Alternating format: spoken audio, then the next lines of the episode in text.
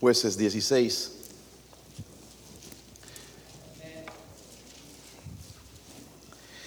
Prediqué este mensaje hace cinco o seis años, yo creo que la mayoría no se van a acordar, eh, pastor, pero ¿por qué lo repite? Eh, es interesante que el Señor repitió a los israelitas la ley en el libro de Deuteronomio. El apóstol Pedro también repitió algunas cosas en la carta de segunda de Pedro. No hay nada malo, hermanos, repetir porque nos olvidamos. Los seres humanos nos, olvidamos. Y um, este mensaje fue para mí una bendición, me ha enseñado mucho y espero que sea así para usted.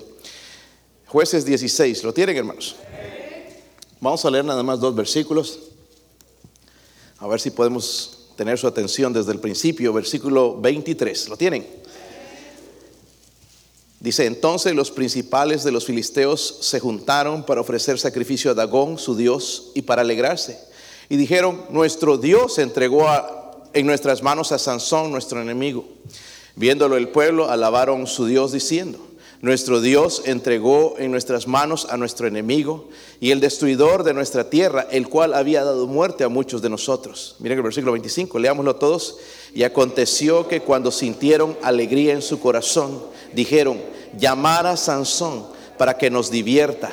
Y llamaron a Sansón de la cárcel y sirvió de juguete delante de ellos y lo pusieron entre las columnas. Sansón era el hombre fuerte que conocemos, ¿verdad?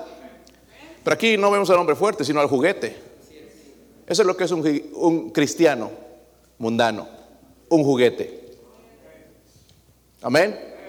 Y Dios no quiere, hermanos, que nosotros seamos de esa manera. ¿Ok? voy, a, tratar de aplicar este mensaje hoy a la necesidad que tenemos hoy. He orado por ustedes, he orado, ore por mí, que, pueda predicar este mensaje con autoridad. Les vamos a orar, Padre, le doy gracias, Señor, por su bondad infinita, Dios mío. Usted es un Dios bueno, Señor. Gracias, gracias por el Espíritu Santo. Y pido, Señor, que sea Él que llene este lugar, Dios mío, llene a sus siervos, Señor, me pueda ungir de su espíritu, Señor, el aceite fresco del cielo, pueda predicar su palabra con autoridad, con libertad, Dios mío, Señor, no temiendo, Señor, al, al, hombre, sino temiendo a Dios. Ruego, Padre, por favor, por su presencia. Háblenos, Señor. Si hay alguien sin Cristo, si hay alguien que no tiene seguridad de la salvación, en el momento en que muera, Señor, yo ruego, Padre, que usted dé la convicción y este día sea día de salvación, de regocijo en el cielo. Nos gozamos, Señor, en su palabra. Háblenos, Señor. Pedimos, Señor, por favor, que usted quite de nuestra mente todo estorbo que el enemigo, el diablo, Señor, nuestra carne quiere poner dentro de nosotros. Podamos poner atención al mensaje en el nombre de Jesucristo. Amén. Pueden sentarse, hermanos. ¿Cuántos han leído la historia de Sansón? Sansón era uno de los jueces, supuestamente los libertadores de Israel. ¿Cómo es posible, hermanos? Porque tenía padres piadosos. Los padres de, Sansón eran padres que temían a Dios. Pero ¿cómo es posible que este hombre con padres piadosos, a quien se le había dado un voto nazareo, llegara al punto de destruir su vida de esta manera? Vemos que él destruyó, destruyó su vida. Yo hago la pregunta a ustedes, hermanos, ¿cómo es, es, que algunos de nosotros estamos destruyendo nuestra vida poco a poco? Cuando vemos, hermanos, eh, la historia de Sansón, vemos que no fue de la noche a la mañana, aunque nos pareciera, porque leemos y no vemos, hermanos, la distinción del tiempo, pero no fue de la noche a la mañana, sino fue un proceso. La caída de Sansón fue gradual, poco a poco, fue desobedeciendo a Dios hasta que cayó y su alma fue eh, o su vida fue destruida. Muchos de nosotros pensamos que estamos bien con Dios, pero estamos volviendo, hermanos, a pecados de los cuales Cristo nos salvó. Lo voy a repetir porque a algunos todavía no le entra. Pensamos que estamos bien con Dios. Amén. Pero estamos volviendo a los pecados de los cuales Cristo nos salvó. No hay aménes, hermanos, hoy. ¿Qué pasó? Vamos a hablar de Sansón y su caída entonces. No fue, como dije, hermanos, no fue de repente. ¿Cómo fue que destruyó su vida? Quiero que leamos en el contexto, hermanos, porque comienza en el capítulo 13 de jueces, ver algunos versículos nada más. ¿Cómo fue que destruyó su vida?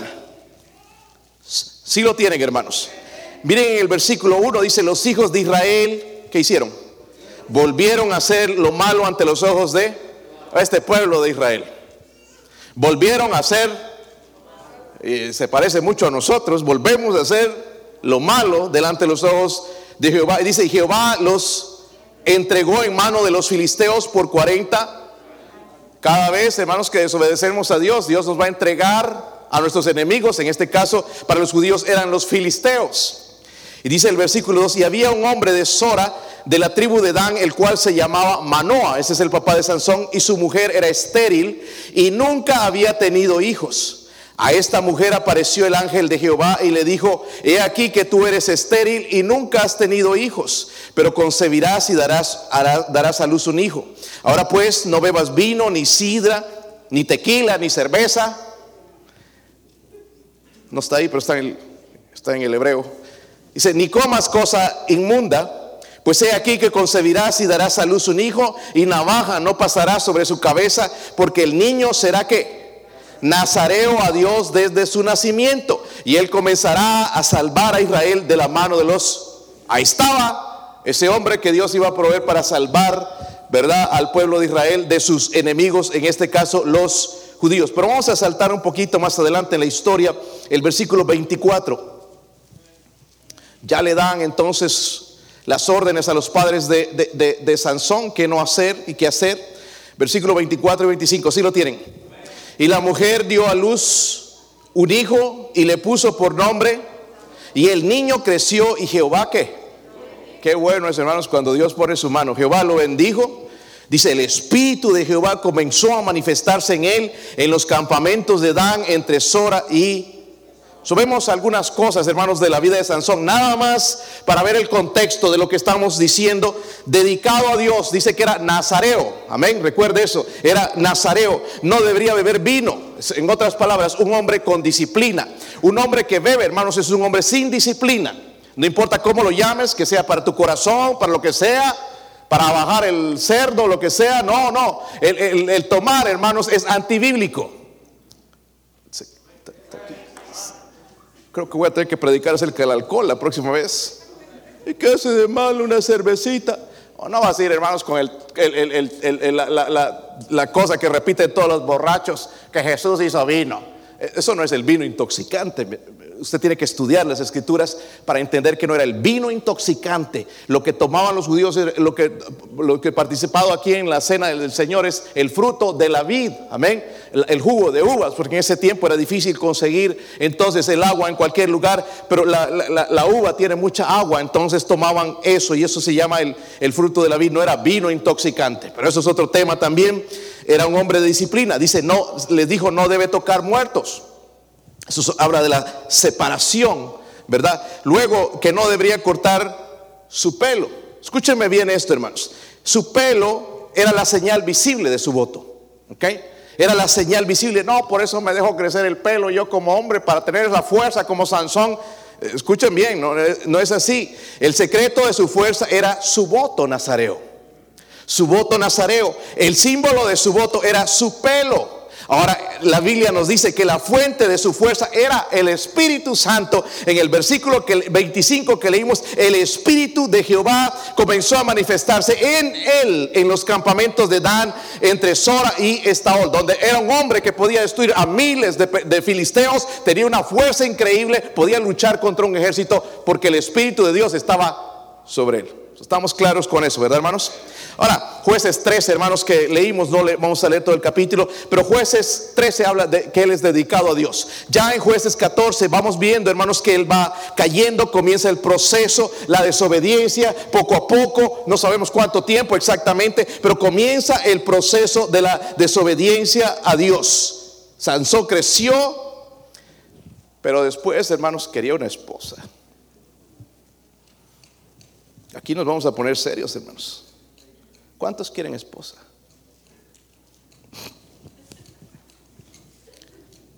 Pastor, yo me arrepiento. bueno, tarde. Pero hermano Sansón, normal, y era, es normal, ¿verdad? Que quiera una esposa, no un esposo. Si quería un esposo era raro la cosa, pero quería una esposa. Está, es normal hasta ahí, ¿verdad?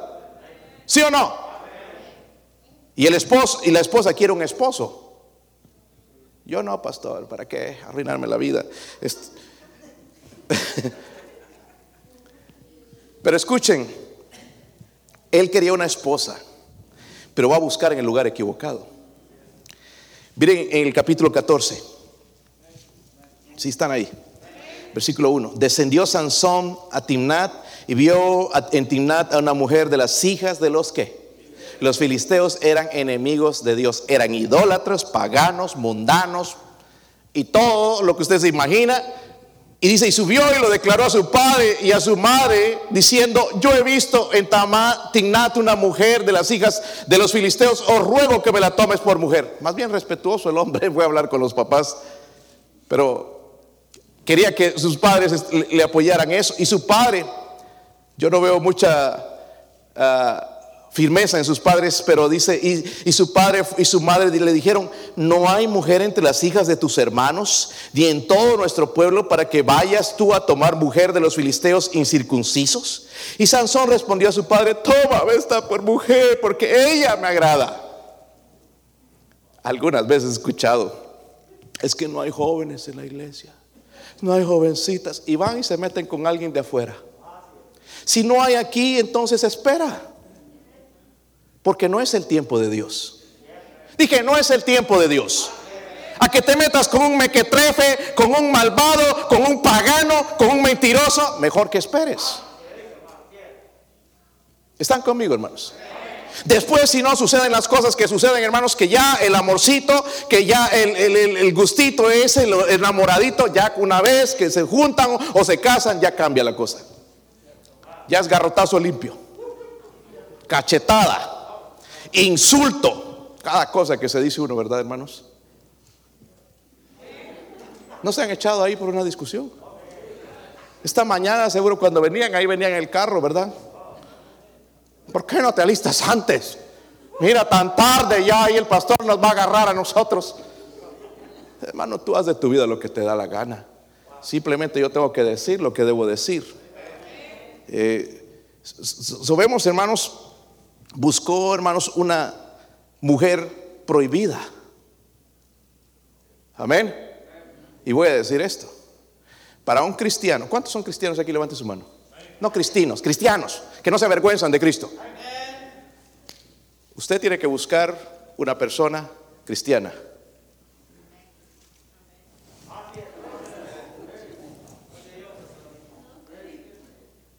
Eh, ¿Me podría demostrar eso, pastor? A la salida hablamos. ¿Cómo es posible que no entendemos la escritura? Cada persona que es media mensa dijo, voy a traer a la iglesia, la voy a traer a la iglesia, va a cambiar. Eso no es cierto. El que vas a cambiar eres tú. Eso le pasó a Sansón. Sansón debería ser su nombre. Hay muchos de nosotros aquí, hermanos, que no entendemos. Una cristiana se debe casar con un cristiano. No uno que dice ser cristiano, sino una, una persona que demuestra las características de un cristiano respetuoso, que ama a Dios, que teme a Dios. Porque hay todo el mundo es cristiano hoy en día. Eh, voy, hermanos, cada vez que hablo con gente, me dice, eh, vivo con mi novia y van a la iglesia. Y, wow. Yo no quiero decir nada porque nada más soy su capellano, soy su pastor. Pero digo, qué mal estamos. Porque eso es pecado entre los ojos de Dios. Una relación, hermanos, así Dios no puede bendecir. Cuando Adán y Eva, hermanos, se juntaron, Dios los casó. Dios los casó. ¿Ok? Pero también eso es otro tema. Pero buscó una mujer prohibida para un judío, era una filistea. Le gustaban las filisteas. Quizás usaban minifalda o pantalones apretados, blusitas escote hasta aquí. Y Sansón, ojo alegre,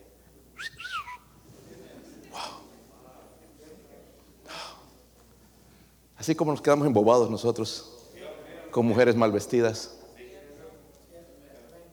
¿verdad? Y fue la filistea, pues era diferente a las judías, las judías respetuosas en su atuendo, en su cuerpo, respetando su cuerpo, entendiendo lo que era su cuerpo, que es templo del Espíritu Santo, pero no las filisteas. Dentro de las religiones de ellos, hermanos, habían orgías. ¿Entienden?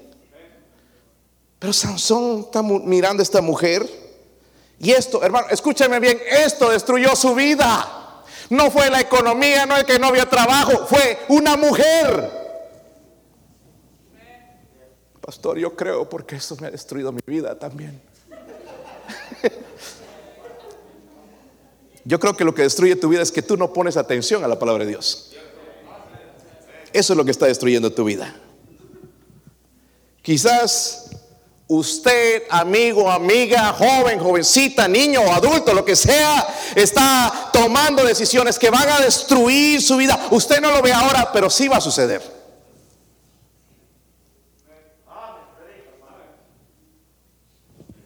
Wow. Algunos como que se olieron el mensaje. De alguna manera u otra les va a caer. Nosotros, hermanos, cuando estamos así, cegatones, no vemos lo que va a suceder. Por eso es que Dios nos pide en su palabra pedir consejo. ¿Están conmigo, hermanos? ¿Están despiertos?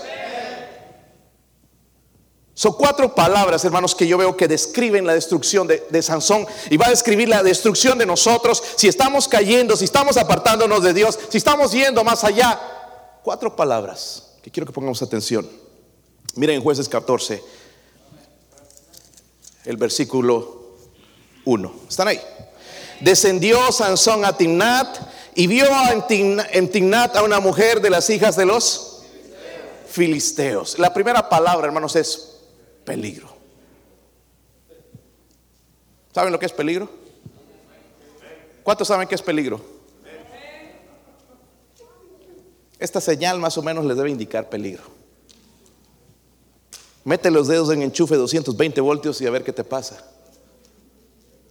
A ver, dice peligro aquí. ¿Será? Sería un tonto, ¿verdad? ¿Sí o no?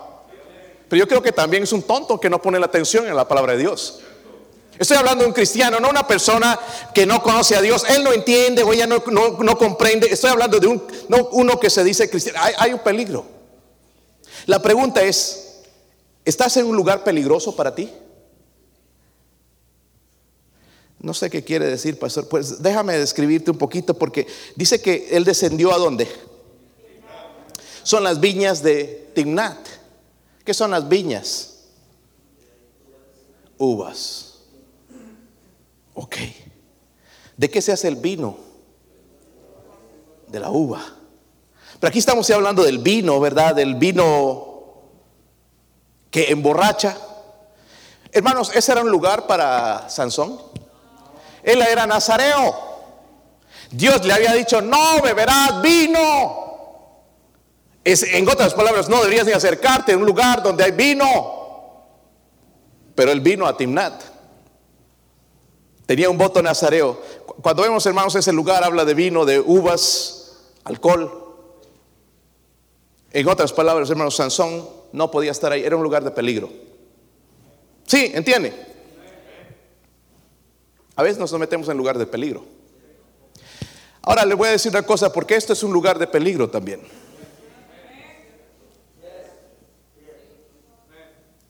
No importa que iPhone sea o, Samsung o qué marca sea tu teléfono, es un lugar de peligro.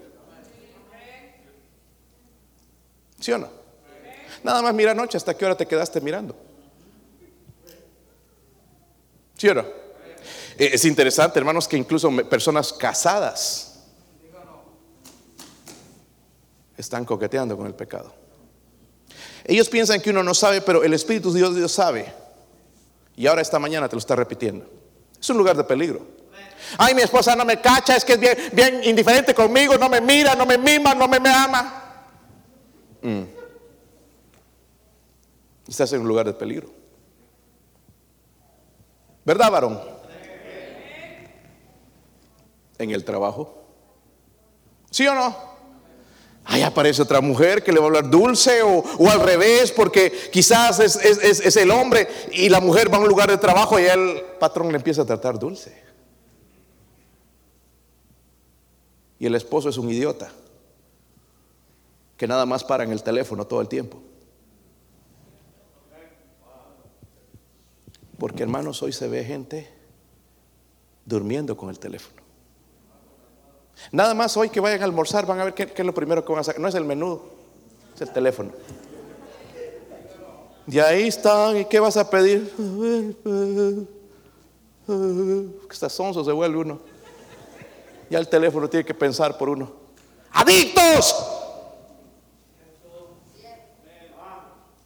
Horas y horas malgastadas y que esta, eh, ahora esta aplicación y esta otra y el diablo que TikTok y que esta otra basura, Instagram y todo, Snapchat y todas esas no las conocemos muy bien.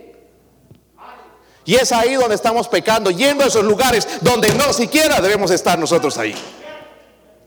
Por eso no podemos servir al Señor, porque la mente llena de codiciando mujeres o ustedes hermanas, hombres que no son de ustedes es que ya se está poniendo vieja. Sí, por ahí se le caen los dientes también. Que ya llegue a ser Cindy, sin dientes. Y no te hagas tú al galán, hermano, porque ya te están creciendo los rollos también. Que otra no te va a ver así nomás. Da gracias a Dios que ya tienes una. La cegatona y todo, pero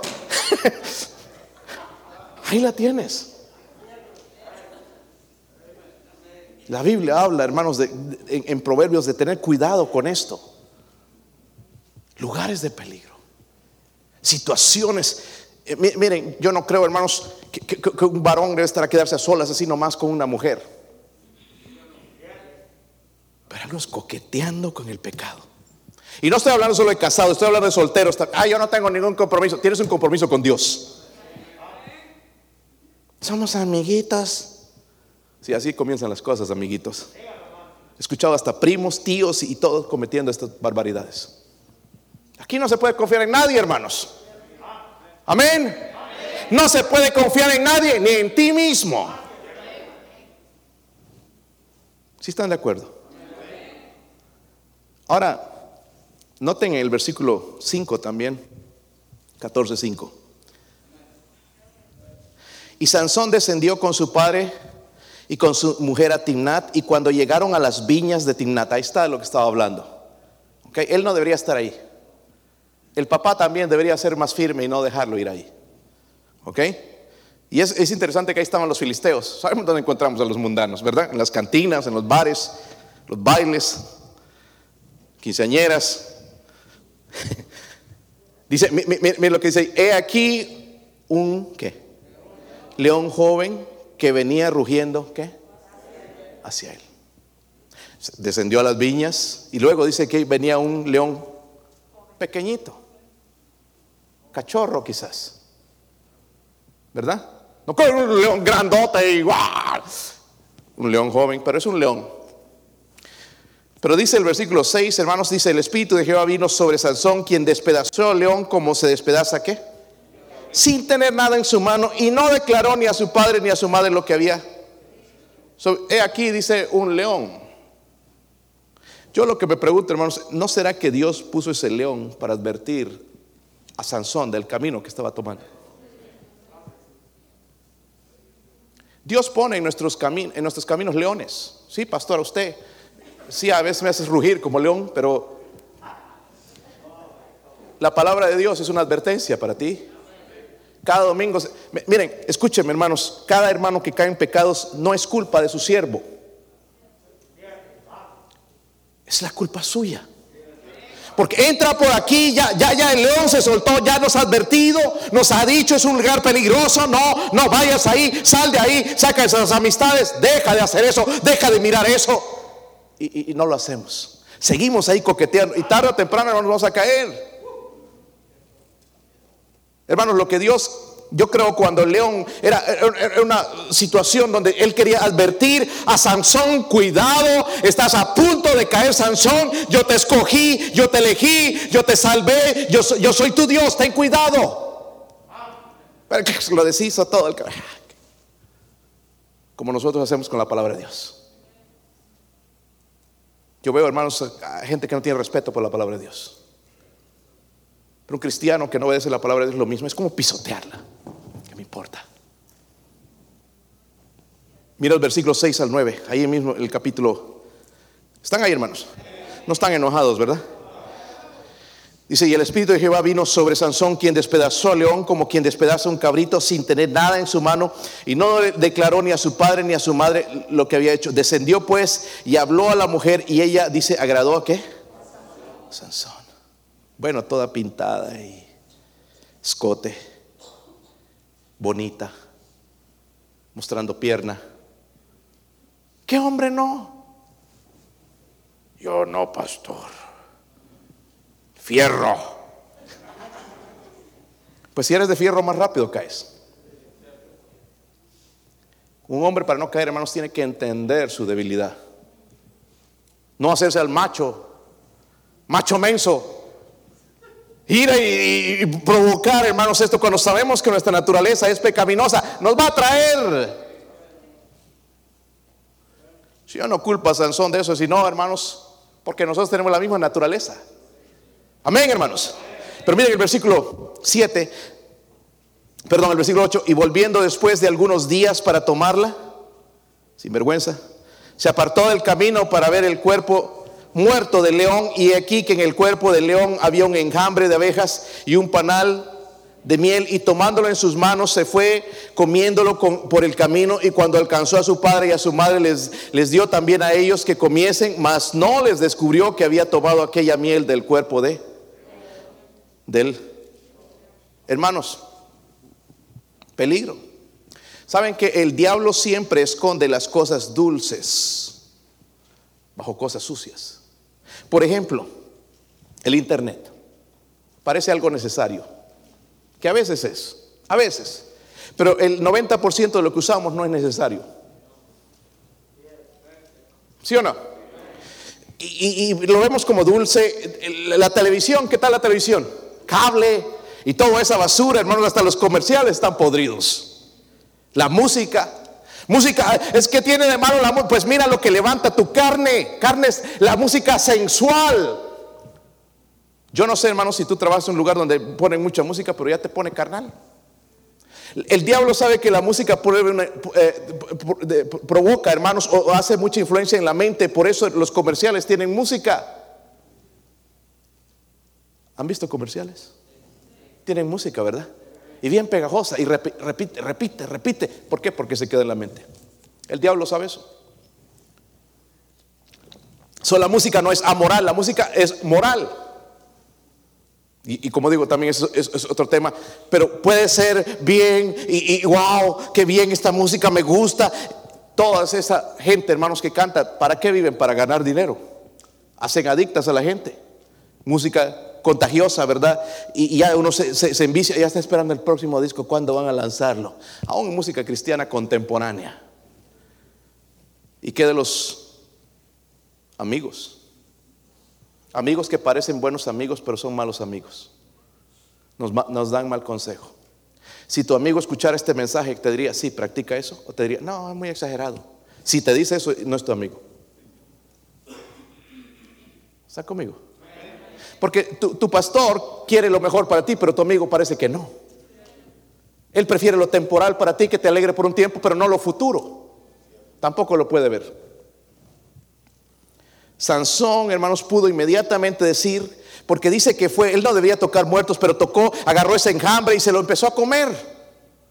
Es, es decir, tocó, tuvo que tocar ese cuerpo muerto. Él no debía ni acercarse, era su separación, su voto nazareo, pero él fue y lo tocó. ¿Saben lo que debería hacer Sansón, hermanos, en ese momento? Y lo que nosotros debemos de hacer cuando pecamos, Sansón debería haber ido a Dios y decir, Señor, he roto mi voto, me arrepiento, Señor, pero no lo hizo. Mire, va cayendo.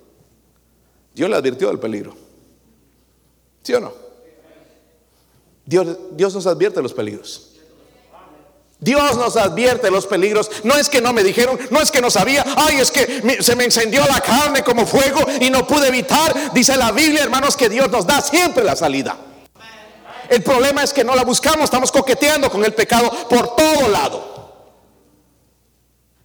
Mucha de esta cosa, hermanos, de, de los teléfonos vuelve sensuales. Hasta los comerciales, videos que vemos, la música, y parece algo bueno, hermanos, pero en realidad nos está haciendo caer poco a poco. Peligro. La palabra para escribir su caída. Le vuelvo a preguntar, hermanos, ¿estás en un lugar peligroso para ti?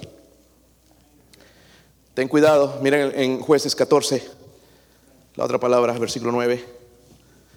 ¿Están ahí? Otra vez dice, ya lo leímos, dice, pero y tomando en sus manos, se fue que por el camino y cuando alcanzó a su padre y a su madre, les dio también a ellos que comiesen. Pero aquí está la parte a la que voy. Mas no les descubrió que había tomado aquella miel del cuerpo de él, porque papá y mamá se hubieran enojado hijo, tú no puedes tocar cosas muertas. ¿Verdad?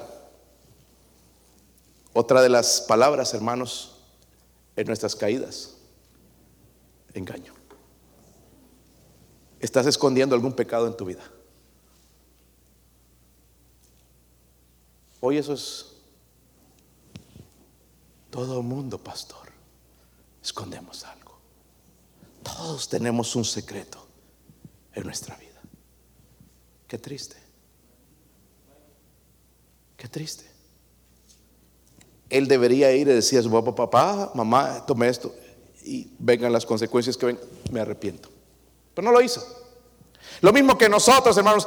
miren, jóvenes, no mientan a sus padres porque hay un Dios en los cielos que lo mira.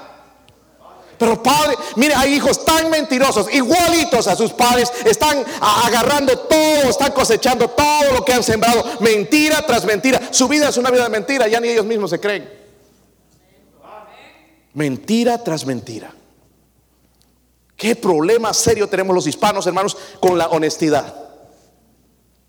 Nunca nadie puede decirme a la cara, sí, pastor, es esto, punto. No, que tengo que darle la vuelta por aquí, para mentir. Pero es eh, una mentira piadosa. Mentira es mentira. Por eso estamos cayendo. No se miente a Dios, no se miente al uno al otro. Pastor, es que no se puede vivir sin mentira. ¿Quién te ha dicho eso? ¿Quién le ha dicho eso, hermano? El diablo tuvo que ser, porque dice que la Biblia que él es el padre de la mentira y sigue siendo el padre de la mentira. Amén. Sabemos engaño. Hermano, ¿qué le estás escondiendo a tu esposa? ¿Alguna relación secreta ahí en el Facebook? A mí me dice mi esposa, me está pidiendo fulano de tal ser mi amigo.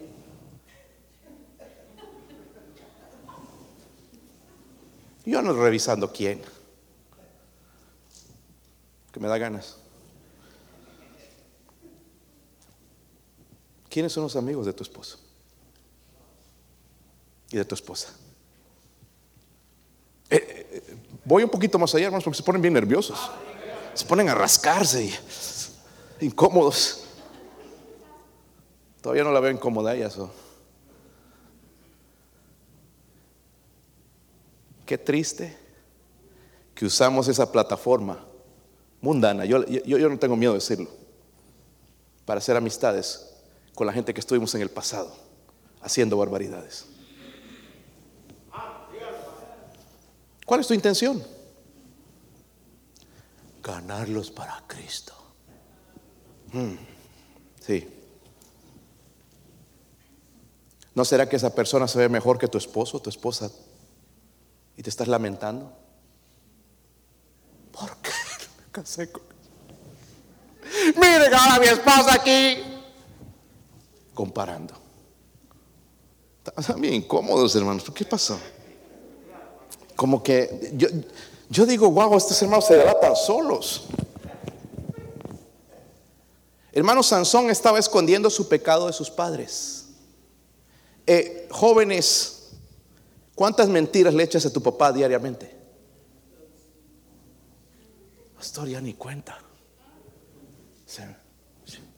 Ya se hace esta costumbre, ¿verdad? ¿Dónde vas, hijo? "Ah, Aquí a la tienda a hacer mandado. Mugroso, voy a ir contigo a ver si es cierto. A ver, ¿qué se va a comprar? Ni dinero trae. Mentirosos. A encontrarse con alguien que le ha dicho que no. Y ahí el papá, no, mi hijito es bien obediente. Esos hijos son lo que nosotros no pensamos que son. Sigue dándoles cuerda, hermano. Te van a sacar canas. Ya las tienen, ¿verdad? Te van a sacar arrugas, ya las tienes también. Y te van a sacar todo el dinero en paso. Ya, ya te dejaron quebrado. Miren en Proverbios 26, 28, 13, hermanos. Proverbios 28, versículo 13.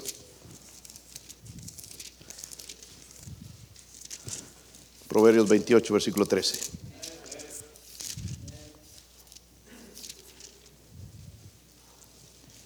El que encubre sus pecados,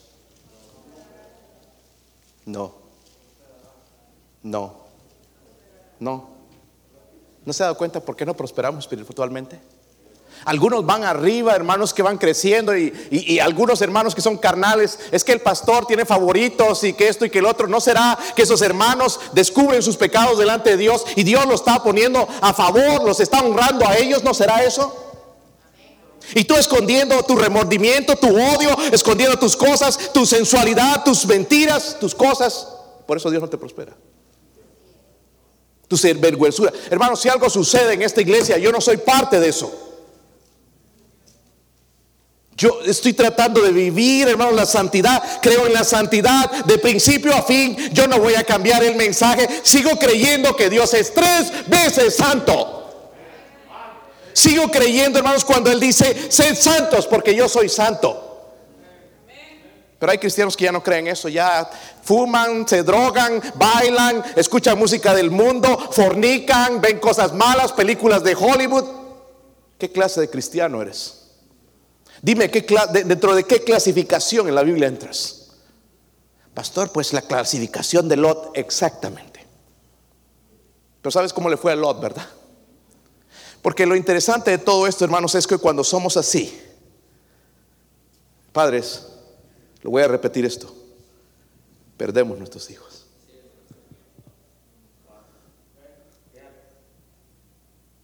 Porque no nos importa toda la vida. Orgullosos. Pero Dios nos va a dar donde nos duele. Y no es culpa de Dios, hermanos. Quizás Dios en su misericordia tratando de despertar nuestros hijos. Nada más míralos. Qué amor hacia Dios. ¿Cuándo ves tú un joven aquí en la iglesia ganando almas? Uno, dos. ¿Cuándo los ves limpiando allá cuando limpiamos? ¿Cuándo los ves leyendo tu Biblia? ¿Cu- ¿Cuándo los ves orando? ¿Cuándo los has escuchado orando? ¿Cuándo? Tenemos un problema, hermanos. ¿Sí o no? Si nuestros hijos no lo están haciendo en casa, mira, no lo van a hacer aquí. Está bien serio. Quiero terminar de leer este versículo. Porque Dios no empieza algo y no, siempre nos trae el principio que nos va a ayudar. Nos da el principio, pero también nos da la promesa. Mas el que los confiesa se y se aparta, alcanzará qué?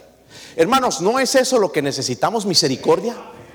No es eso lo que necesitamos en el tiempo del COVID, no es esa cochina vacuna, no es nada de estas cosas del mundo. Lo que necesitamos es la misericordia de Dios, pero la estamos perdiendo porque vivimos doble vida.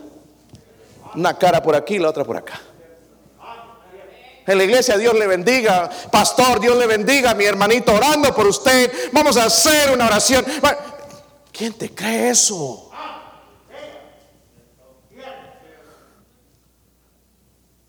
¿A quién engañamos? Ah, Y queremos, hermanos, allá a la gente, le quiero hablar de Cristo. ¿Con qué poder? ¿Con qué autoridad? El Espíritu de Dios se ha, se ha apagado dentro de nosotros, está entristecido con la vida de hipocresía que tenemos. Hipócritas. Yo no sé en qué más andan metidos algunos hermanos, pero andan metidos en cosas malas. Y algunos ya están a, punto de pisar en el lugar prohibido, ya están a punto.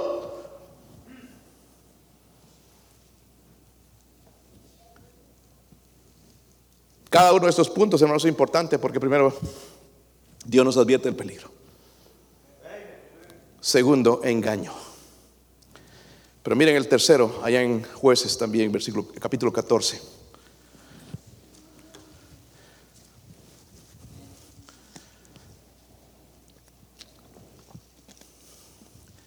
Pastor, ¿por qué se enoja así? Mi hermano, si tú estarías en mis zapatos y te vienen con las sinvergüenzuras, ¿qué hacen en la iglesia? ¿Qué harías tú? Pastor, yo iría, pues si los enfrentaría y los agarro a golpes. Esa es la manera en que tú harías.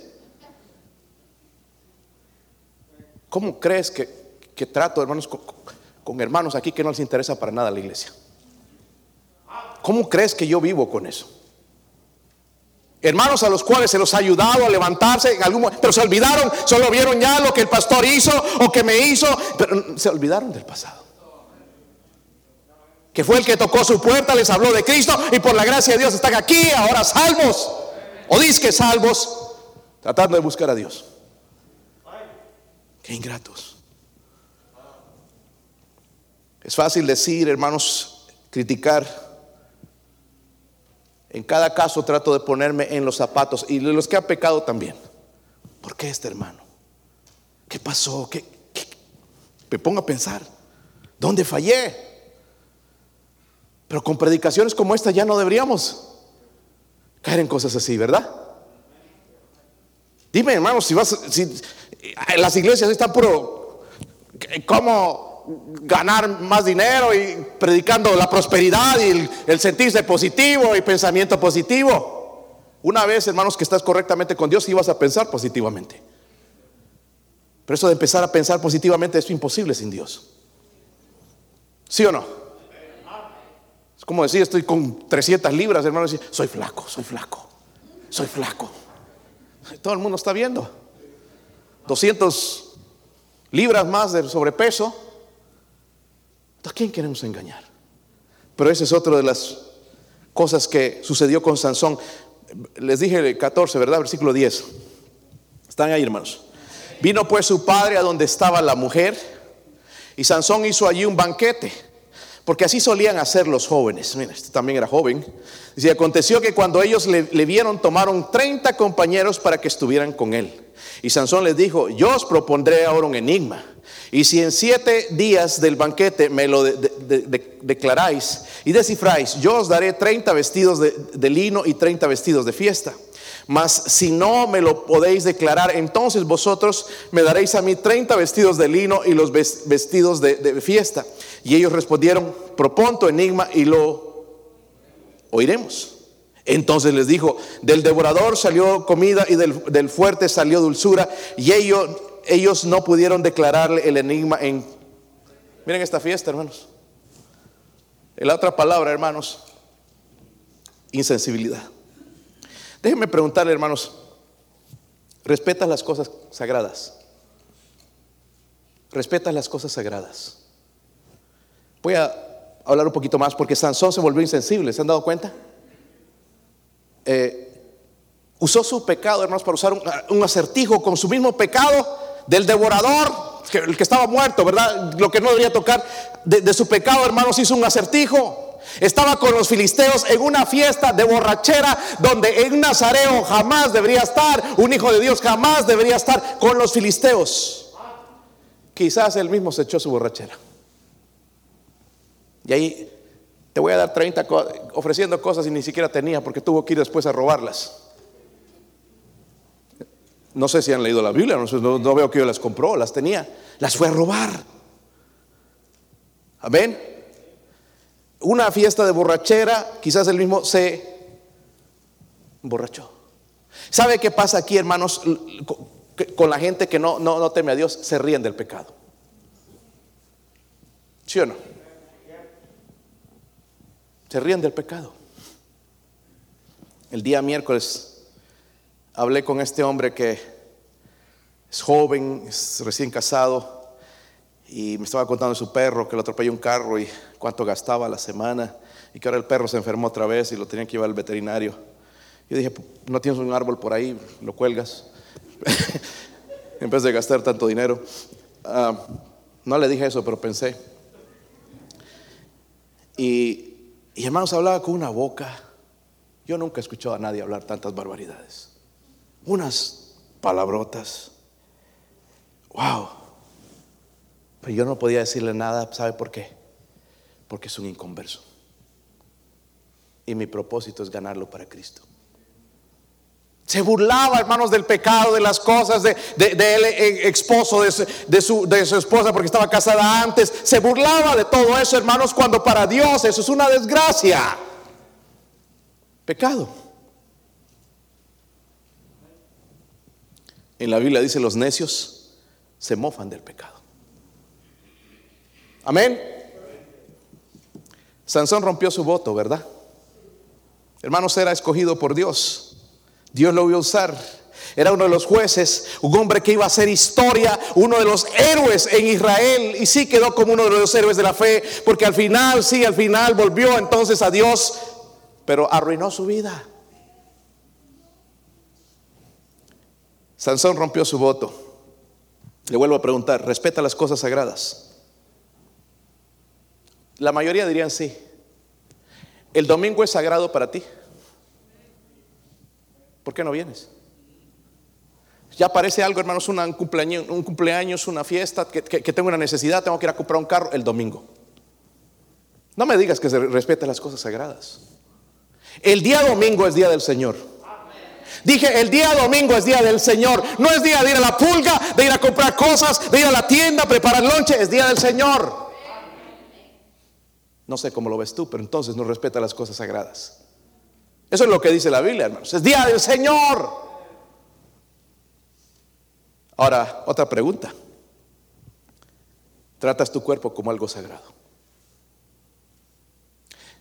Pastor, mi cuerpo es mi cuerpo. Puedo hacer lo que me da la gana. Oh, yo no sé, pero eso no es lo que dice la Biblia. Miren en Primera de Corintios. No pierdan allá el libro de jueces porque le va a tardar media hora en regresar. Y hasta eso terminaremos si el Señor permite. Primera de Corintios 6. Yo tengo que mostrar estos versículos, hermanos, porque nos olvidamos. Versículo 19.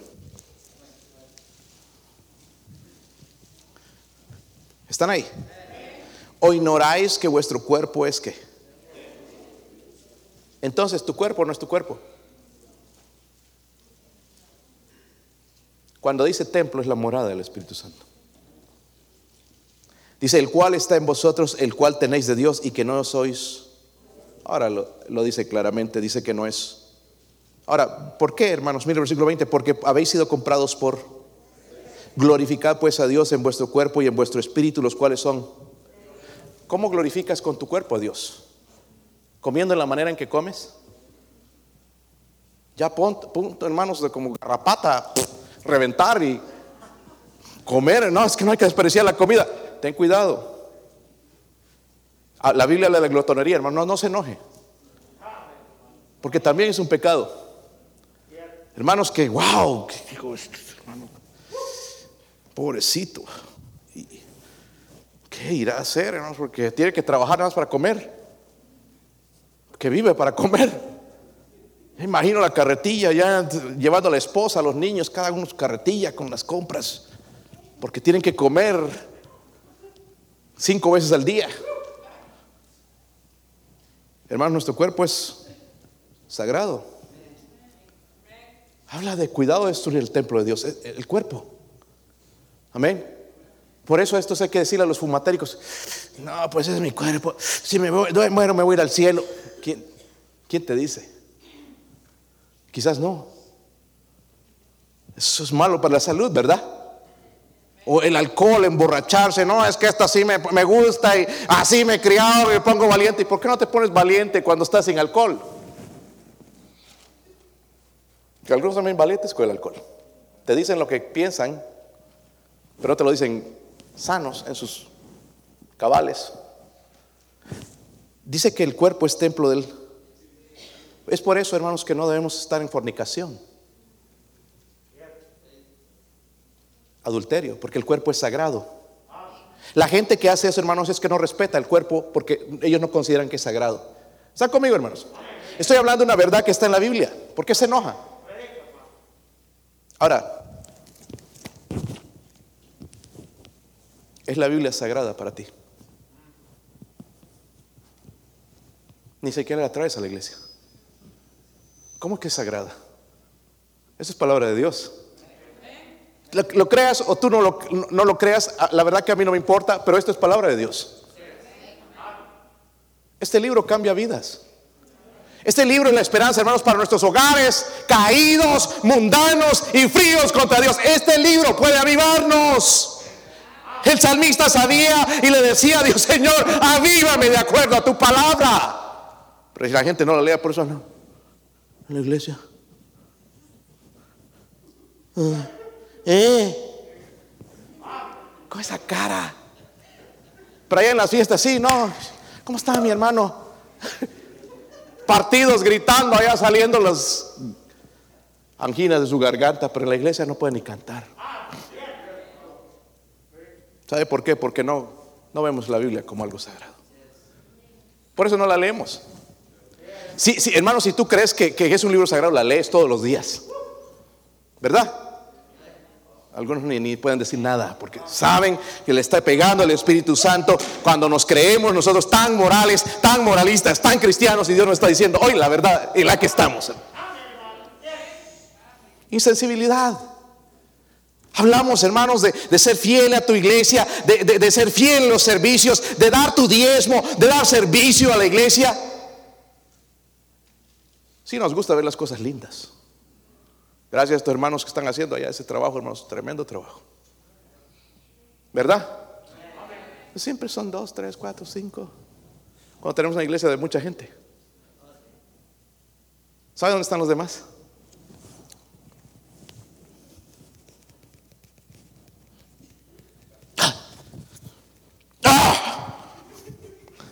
Porque se ponen furiosos cuando están en esas cosas. No lo puede mirar nadie porque parece perro con rabia. Seamos honestos. ¿Cómo sabe, pastor? Porque hay alguien en tu hogar que ve todo lo que tú haces. El Espíritu Santo.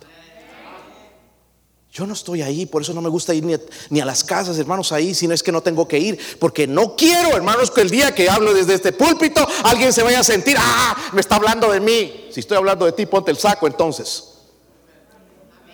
Porque yo no sé lo que tú haces en tu casa. Ninguno. Yo sé lo que hace mi, mi, esposa, creo, eh, y mis hijos. Yo sé de ellos. Y no sé de nadie más. Yo tengo a mis padres aquí, hermanos, y yo no ando metido en la vida de ellos. Pero hay gente que le encanta. Le encanta.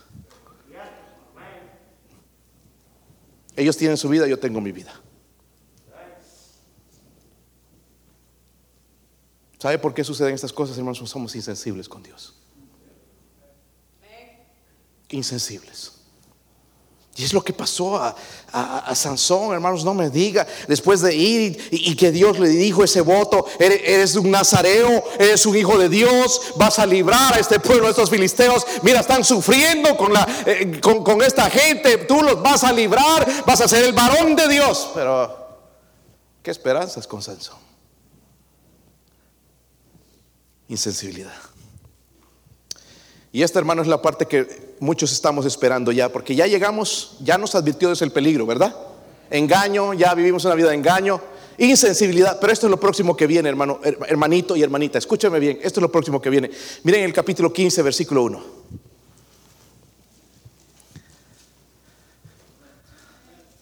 Aconteció después de algún tiempo, no nos dice cuánto tiempo, pudo ser meses, años. Nosotros vemos a veces como que sucediera inmediatamente, pero no es así. Que en los días de la siega del trigo, Sansón visitó a su mujer con un cabrito, diciendo, entraré a mi mujer en el aposento, mas el padre de ella dice, no, lo dejó. Él se había casado con esta mujer, fuera de la voluntad de Dios.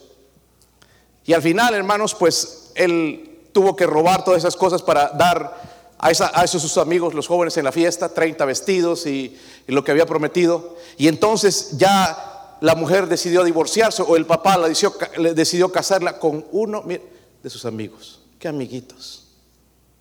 Con amigos, hermanos, ya no hay necesidad de enemigos, ¿verdad? A veces. Qué amigo. Y se casó con ella, entonces ahora voy a rescatarla ya. Y se agarra un cabrito, hermanos. Lo último que sucedió en la vida de Sansón fue esto. Díganlo conmigo. Díganlo conmigo. Díganlo conmigo. Algunos estamos a un paso de la destrucción. Yo no veo, yo creo que dicen eso para asustar. Sigue. Yo te garantizo que tu vida va a ser destruida. Te lo garantizo. Y si no sucede, voy a cerrar este libro y ya no lo predico más. Y voy a predicar tu vida. Pero si sucede, quiere decir que Dios ya me advirtió. ¿Están conmigo, hermanos? Sansón, hermanos, también perdió su matrimonio. Porque después fue Dalila también la que le cortó las greñas, ¿verdad? Y le cortó el pelo, las guedejas. Pero primero esta mujer, hermanos, este matrimonio fue un fracaso desde el principio. No era la voluntad de Dios. Era una mujer prohibida, pero él desobedeció a Dios. Era una filistea. Ahora Dios tiene que cumplir con su propósito a pesar de todo para mostrarnos de que Él no nos necesita a nosotros. Su matrimonio fue un fracaso desde el principio. Antes de venir a Cristo, dime si eso no era cierto en tu matrimonio. Estaba rumbo al fracaso. Quizás sigue, pero ahora conociendo las cosas de Dios, ya las cosas están cambiando. Porque estamos escuchando y, vamos entendiendo y escuchamos mensajes como estos que me van a hablar, sí me van a doler, pero me van a hablar y van a, van a despertarme de verdad porque estoy camino a la destrucción. Jóvenes, miren el ejemplo alrededor. Queremos hacer lo mismo que hacen los paganos, los, los rebeldes contra Dios, y nos va a ir mal. No, pero fulanito ya, ya tiene un carro. ¿Quién te dice que el carro es la felicidad? ¿Verdad que no, hermanos? Al principio uno está ahí con el carro, ay, qué bonito, miren el Bluetooth de aquí, la radio, y miren los asientos se doblan así de cuero. Yo ya quiero cambiar el estoy bromeando. Nos aburren. Al principio ahí entusiasmado con la casa, miren los cuartos, y ya, estamos pensando en otra. El trabajo también, ese es el trabajo de mis sueños. Miren cuánto estoy ganando. Y al tiempo ya nos empieza a aburrir. Ay, otra vez a trabajar. Un aburrido del trabajo, ya quiero otra cosa, buscando a ver a qué más le entro.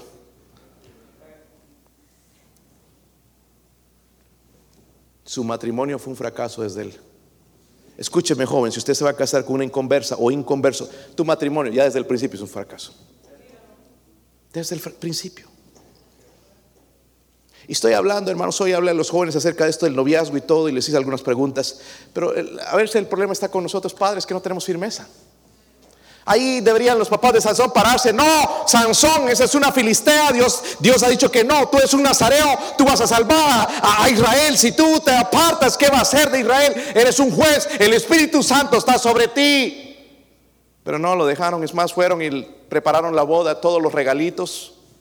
Y hoy los padres somos participantes de eso. Si tú, mira, padre, Dios te puso como, como una autoridad en tu hogar, especialmente a nosotros varones.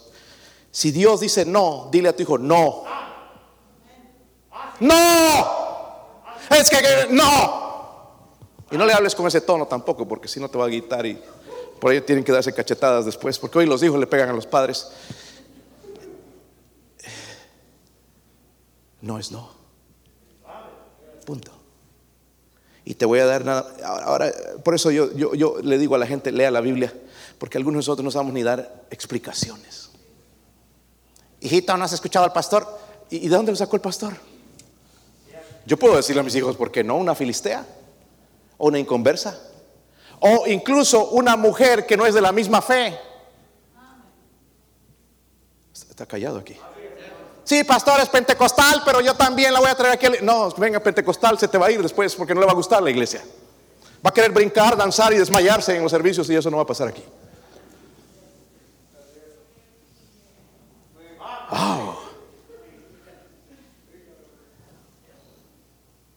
Yo no tengo nada contra los pentecostales, nada más su doctrina falsa.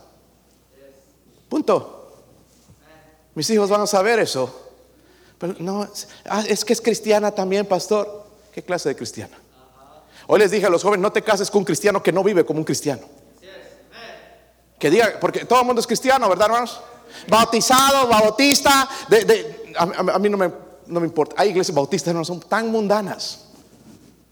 Aquí en el pueblo nada más tienes que, poquitas de rescatar, yo creo que no hay ninguna ya. Espero que la de nosotros siga creyendo en este libro. El día viernes fui a pagar las utilidades con dolor, hermanos, porque ¿cómo suben las utilidades en el invierno? Lo doy, no lo doy, mi cheque.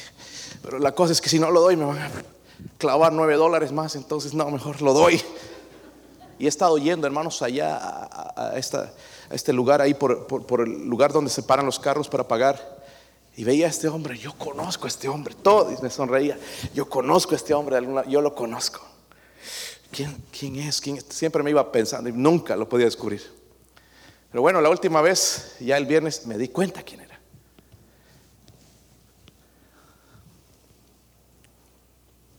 Y me dio tristeza verlo o reconocerlo, porque es Eddie Chastain, su apellido creo que es así.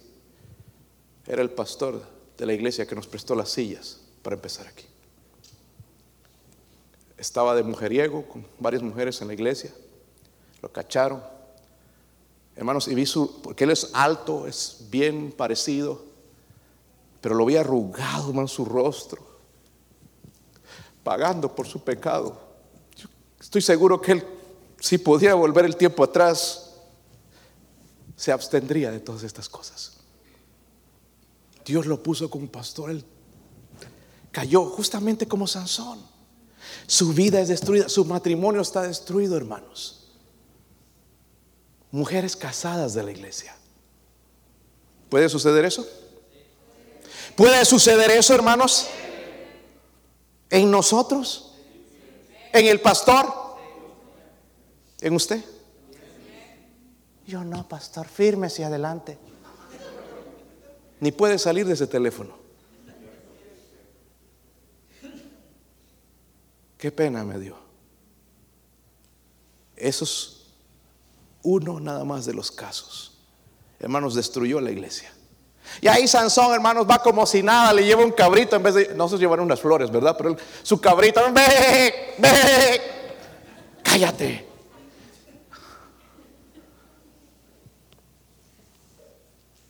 Tratando de restaurar algo que Dios nunca había bendecido.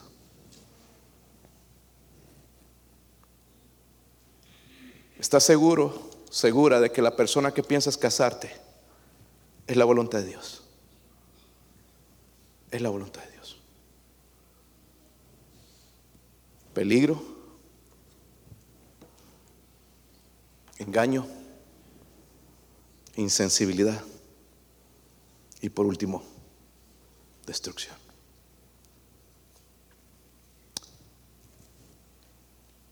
Hermano, hermana querida, estamos en una batalla espiritual. Pero algunos nos olvidamos estamos todos desarmados y estamos perdiendo.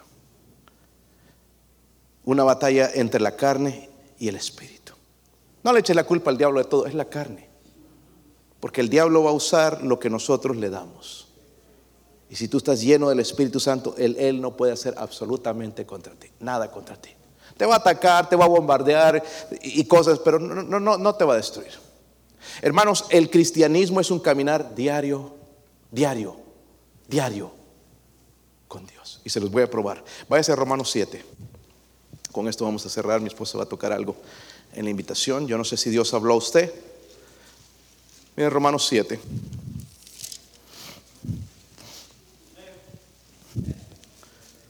Versículo 22.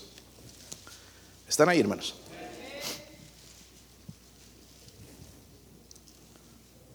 Porque según el hombre interior me deleito en la ley de Dios. Pero veo otra ley en mis miembros que se revela contra la ley de mi mente y que me lleva cautivo a la ley del pecado que está en mis miembros. Miserable de mí, ¿quién me librará de este cuerpo de muerte? Gracias doy a Dios por Jesucristo, Señor nuestro. El cristianismo, hermanos, no es decir soy cristiano. El cristianismo es una vida es caminar diariamente con Dios. Dije, diariamente, diariamente con...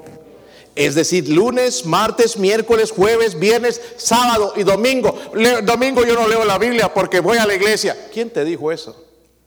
Dios quiere tener un domingo contigo personal. Amén, hermanos. Por eso andamos ahí, está destruyendo todo, nuestros hijos, matrimonios, y nos preguntamos, ¿qué será? Ya le empezamos a echar culpa a la iglesia, los hermanos no me saludan, no me Eso no es culpa de los hermanos, es la culpa tuya.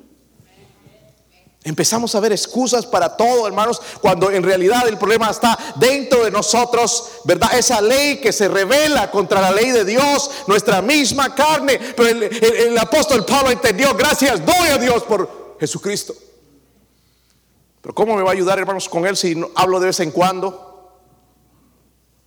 Y la última parte del versículo dice, así que yo mismo con la mente sirvo a la ley de Dios, más con la carne a la ley de él. Mira, tenemos que empezar a conocer nuestra carne. No nos hagamos aquí que espiritual, que... Miren, los que se hacen los más espirituales en la iglesia son los más carnales. Porque tú no tienes que andar jactándote ahí, que yo oro cinco horas, diez horas, leo la Biblia. Son los más carnales. Amén.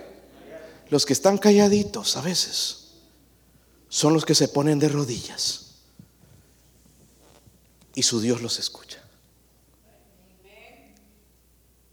Y se levantan y siguen humildes.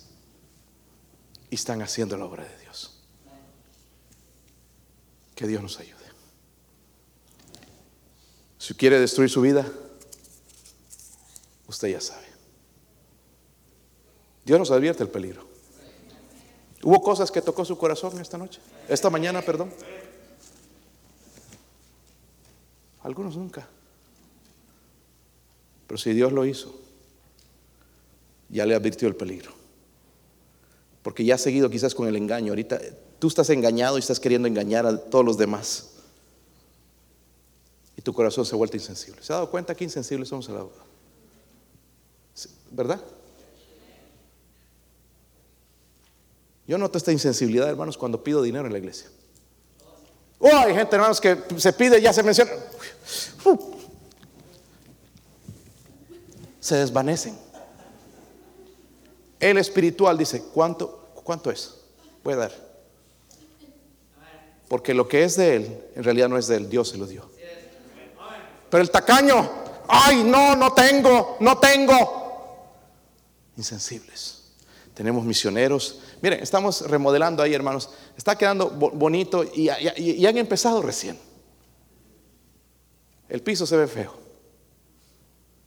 Estoy orando, hermanos, por el piso. ¿Cuánto? Unos tres mil dólares más o menos por ahí. ¿Cuánto será? No sé. Vamos a sacar los cálculos, pero la última vez el hermano Mejía me dijo como tres mil casi. No sé si qué piso sería, pero bueno. Este, queremos ponerlo mejor. Nosotros, hemos construido la iglesia con lo mejor.